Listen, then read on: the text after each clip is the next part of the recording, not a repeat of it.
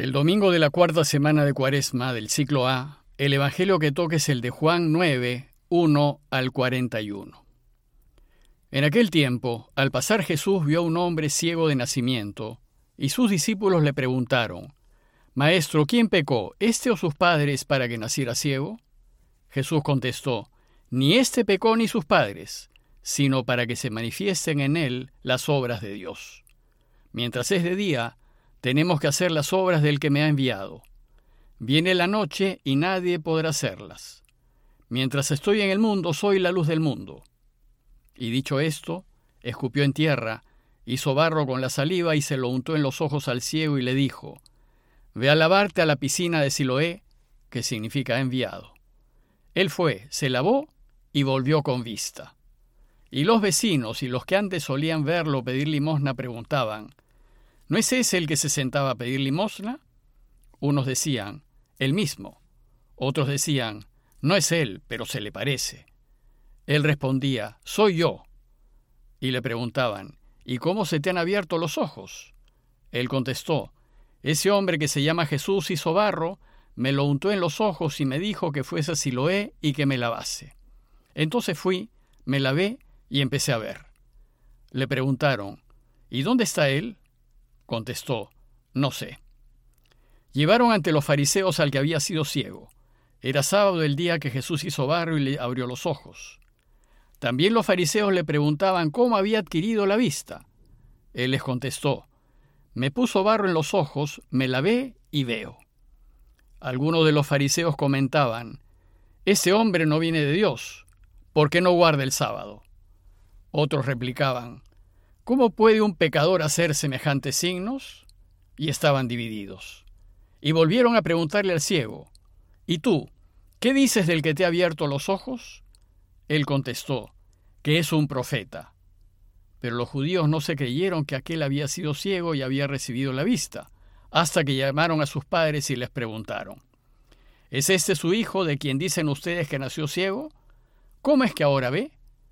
Sus padres contestaron, Sabemos que este es nuestro hijo y que nació ciego, pero cómo ve ahora no lo sabemos nosotros. ¿Y quién le ha abierto los ojos? Nosotros tampoco lo sabemos.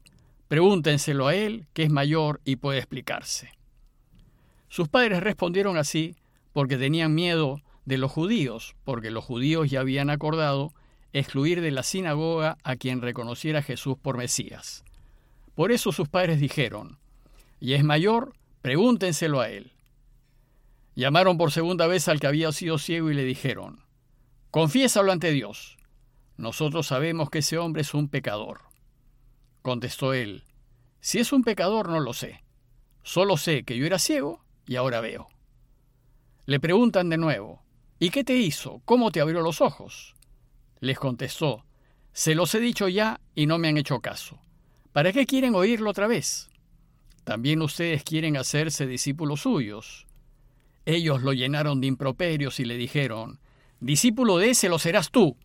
Nosotros somos discípulos de Moisés. Nosotros sabemos que a Moisés le habló Dios, pero ese no sabemos de dónde viene.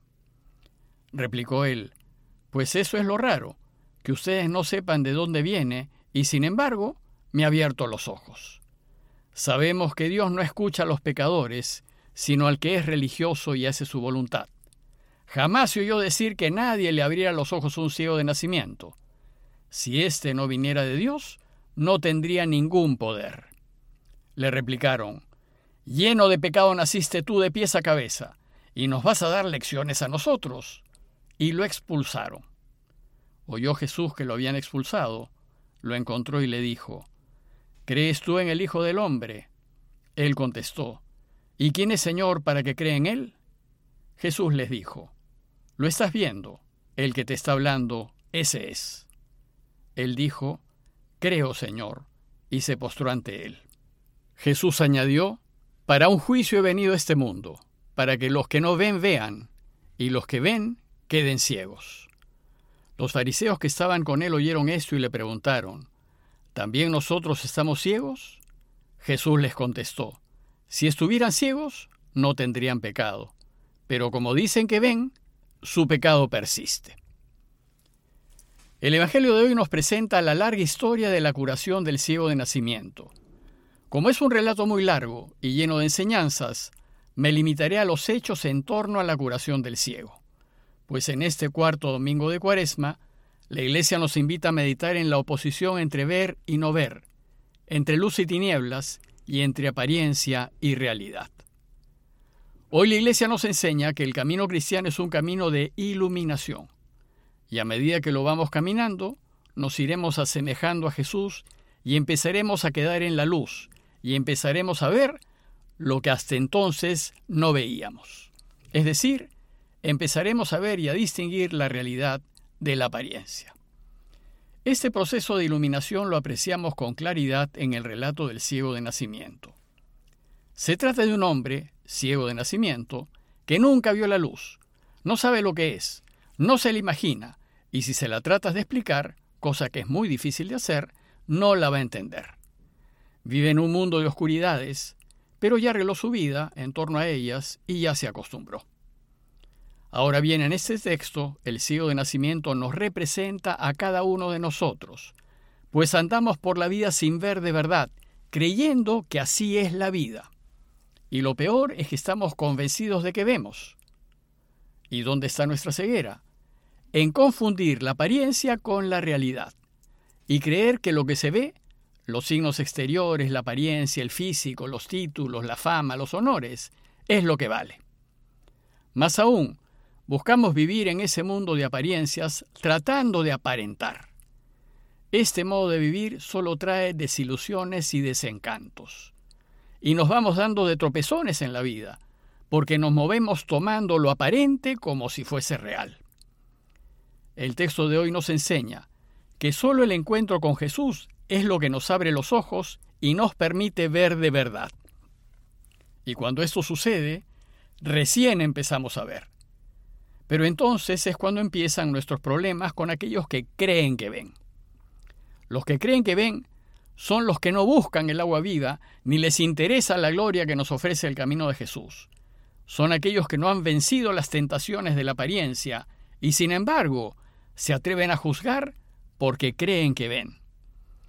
Bueno, pues esta historia se inicia contándonos que al pasar Jesús vio a un hombre ciego de nacimiento.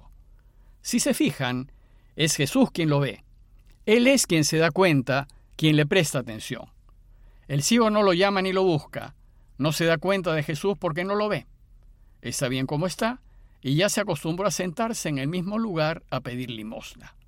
Todos lo conocen y él ya se ha hecho su mundo y no quiere que le muevan la vida.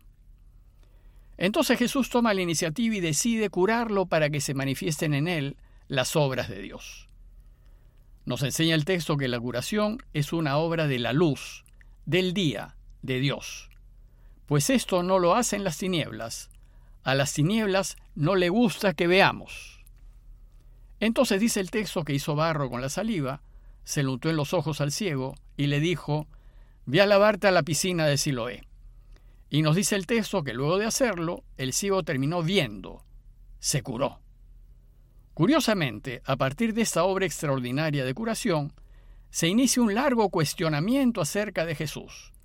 Y los fariseos, en lugar de alegrarse por lo bueno que ha sucedido, por la curación, desconfían, levantan dudas, hacen preguntas y llaman a testigos. Piden a los vecinos y a la familia que certifiquen su ceguera de nacimiento. Y como no lo pueden creer, preguntan varias veces cómo sucedió. Pero si se fijan, en realidad los ciegos son los que cuestionan la curación. Son ellos los que no ven el bien, no ven la bondad, no ven a Dios actuando en medio nuestro y no ven porque se preocupan de las formas, del cumplimiento de lo externo, y ponen la norma por encima de la salud del ciego. Más bien acusan a Jesús de pecador con una serie de afirmaciones prejuiciadas que demuestran una enorme miopía. Por ejemplo, dicen, sabemos que es un pecador, sabemos de dónde viene, lo hizo en sábado, luego no viene de Dios. El único que defiende a Jesús es el que fue ciego porque ahora ve. Pues ni siquiera los padres del ciego lo hacen. Pero por defender a Jesús, el ciego es expulsado de la sinagoga. Esta era la pena conocida por reconocer a Jesús. y la expulsión de la sinagoga significaba la marginación de la sociedad. Como les dije al inicio, cuando uno se pone a caminar con Jesús y empieza a ver, entonces comienzan los problemas. Y en este caso, las persecuciones que se derivan del camino se expresan en la expulsión y separación de la comunidad de aquel que fue ciego. Nos dice el texto que después de su expulsión, el que fue ciego se encontró con Jesús y Jesús le preguntó, ¿crees en el Hijo del Hombre? El que fue ciego se postró ante él, es decir, lo adoró. Pues ahora que ya ve plenamente, ya puede distinguir dónde está la verdadera luz y recién puede reconocer que Jesús es Dios. El texto termina con la siguiente afirmación de Jesús. Para un juicio he venido a este mundo, para que los que no ven vean y los que ven queden ciegos. El juicio de Jesús consiste en que todo quedará a la luz, transparentado, y los que dicen que ven quedarán deslumbrados ante la luz de Jesús y no podrán ver. Además quedarán al descubierto sus intereses ocultos, sus falsos saludos y sus apariencias engañosas. A modo de conclusión, deseo invitarlos a considerar que en este mundo vivimos como ciegos, pues estamos llenos de prejuicios y juzgamos en base a apariencias. Nos movemos por ideas preconcebidas y somos incapaces de cambiar de idea, ni de aceptar otra manera de pensar, ni de dar al otro la posibilidad de recuperarse. El problema es que nos quedamos en las formas. Vivimos en un mundo de imágenes y apariencias, y esta es la norma. Todo pasa por el Photoshop, todo queda maquillado, modificado, trucado, y los que dicen que ven, en realidad no ven. En cambio, cuando nos ponemos a seguir a Jesús, entonces nos volvemos hijos de la luz y empezamos a ver, pues la luz descubre las maldades de las tinieblas y las pone en evidencia. La luz muestra lo que agrada a Dios y sus frutos son bondad, justicia, verdad. Como dice Pablo a los Efesios, abre los ojos, despierta tú que duermes, levántate entre los muertos, y Cristo será tu luz. Pidámosle a Dios su ayuda para que nos permita acercarnos a Él, para que iluminados por su luz podamos ver y podamos encontrar el camino de la felicidad. Parroquia de Fátima, Miraflores, Lima.